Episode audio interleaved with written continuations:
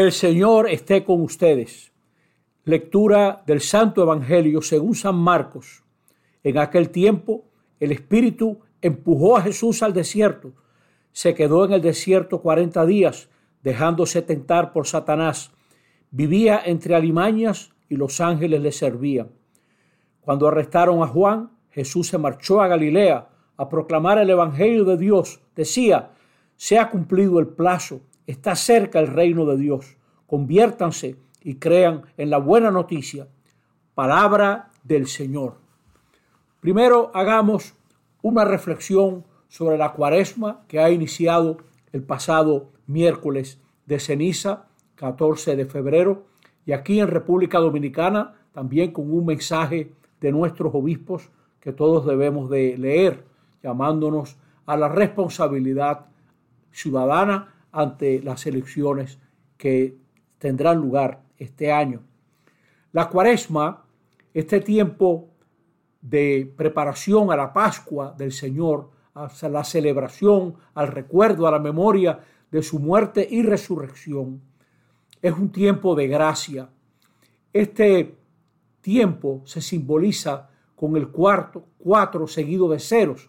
En la Sagrada Escritura, el cuatro seguido de ceros representa simbólicamente un tiempo que nos debe de llevar a comprender la situación que vivimos y a responder, a mirar la situación que vivimos como, por un lado, un tiempo en el que tenemos que dejar atrás lo que nos destruye y abrazar lo que nos construye.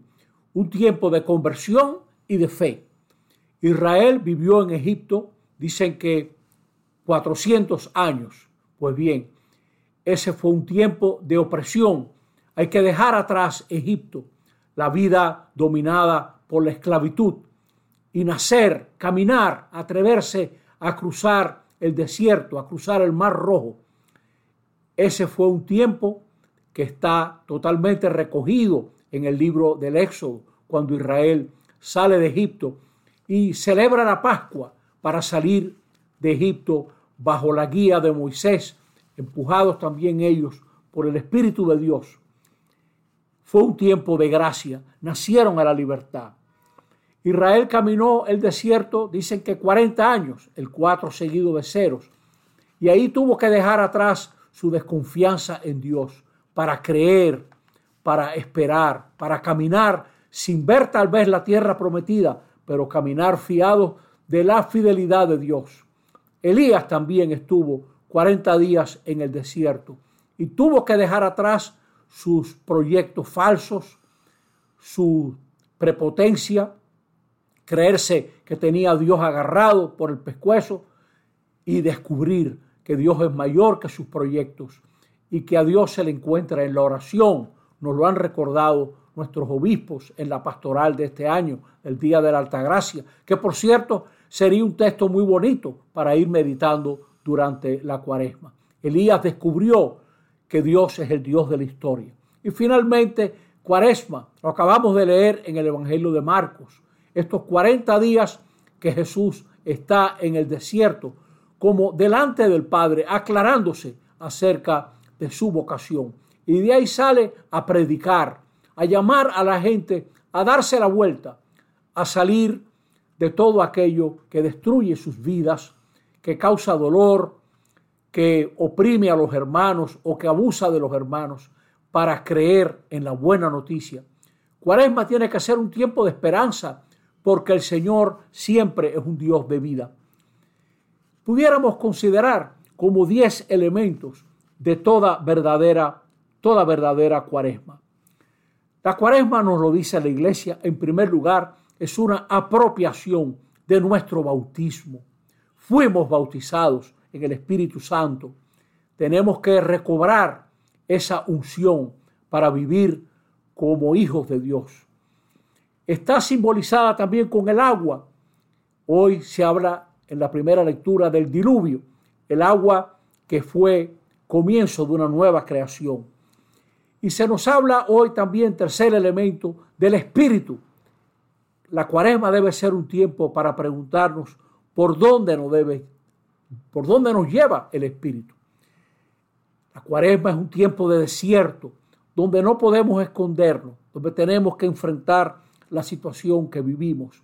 Es también un tiempo de enfrentar las tentaciones, esas propuestas falsas que siempre se acercan a nosotros como si fueran la verdadera realización de lo que somos y son falsas. Cuaresma tiene que ser también, por, por cierto, un tiempo de purificación, es decir, de renunciar, de dejar atrás. No está mal que haya algunos signos, que hagamos eso que llaman sacrificio, es decir, voy a dejar algo que me gusta para estar preparado, para tener un poco de disciplina en mi vida, porque habrá momentos que me tocará renunciar a la palabra dura, me tocará renunciar a lo que me hace daño y hace falta tener disciplina para poder hacerlo con la gracia de Dios. Cuaresma es también un tiempo de solidaridad. Tiene que ser un tiempo de encontrar al Señor donde Él quiere ser encontrado, en el hermano. Este es un buen momento para preguntarse uno, ¿y yo qué estoy haciendo con mis recursos? ¿A quién estoy ayudando? ¿A qué proyecto bueno me voy a unir? Ese también es un, un gesto de cuaresma. Y así será la cuaresma finalmente, una buena noticia, una buena noticia en la que yo puedo creer porque me, me llama a la verdadera libertad. Fijémonos entonces ahora en, en la primera lectura, cómo se habla del el agua, el agua que está presente en el diluvio, en el éxodo, en el Jordán que cruzó Israel para entrar en la tierra prometida y en nuestro bautismo. El diluvio fue como la apertura a una nueva vida, la apertura a una nueva, a una nueva creación. Y el éxodo fue cruzar el mar hacia la libertad. Israel entró en la tierra prometida cruzando el Jordán. Y así tiene que ser nuestro bautismo, un dejar atrás las esclavitudes, un dejar atrás la falsa vida, la vida mala, un entrar en una tierra prometida, que es lo que Dios nos promete. La cuaresma tiene que ser un tiempo de verdad, como el desierto. En el desierto no hay distracciones, no se puede esconder nada, es, estamos desnudos delante de Dios. Así tenemos que vivir la cuaresma, como un tiempo de verdad, descubrir en qué pie yo estoy parado, a quién estoy sirviendo, revisar eso ante Dios con su gracia, con su luz y mirar las oportunidades que Dios me da, valorar esas oportunidades que siempre serán pequeñas, que tal vez no luzcan como la gran cosa. En la primera lectura se habla del arca, la familia, la familia es como un arca en la que podemos fortalecernos. Y a veces la profesión y la vida pública son como un desierto donde nos toca vencer tantas tentaciones de dominio, de avaricia, de robo, de trampa, de prepotencia.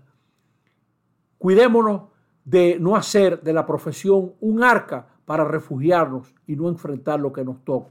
Lo que nos toca. Cuidémonos de no convertir la familia en un desierto donde nadie se ocupa de nadie.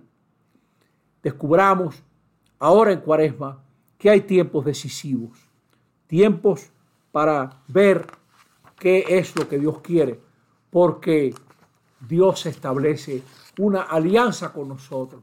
El Señor establece un pacto y por eso hay un arco iris en el cielo que une el cielo y la tierra.